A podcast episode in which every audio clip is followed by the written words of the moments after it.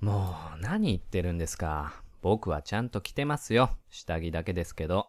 ああ、ああ、そうか。君も自宅にいたのか。まあ、珍しくはないか。下着だけでも。パンティとブラだけは珍しいかもしれないですね。ん下着だけ着てるんですけど、女性ものなんですよ。えだから、パンティとブラを着てるんですよ。ああ、女装か。女装の練習か。あ結構こだわるんですね。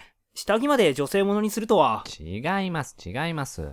ほら、ガトーショコラと一緒です。ええ一緒にされたくね一緒ですよ。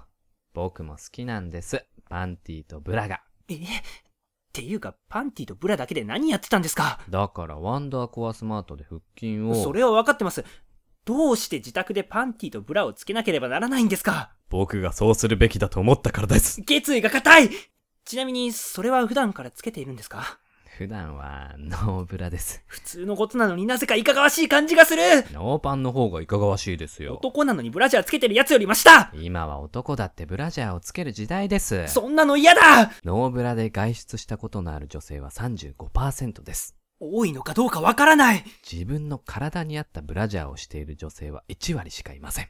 ブラ情報に興味ないから4割以上が試着をせずにブラジャーを購入しています。お前はワコールの人間か腹筋が割れている方が好きと答える女性は過半数を超えます。急に関係なくなった僕の腹筋は割れています。だからなんだよつまり、一歩リードです。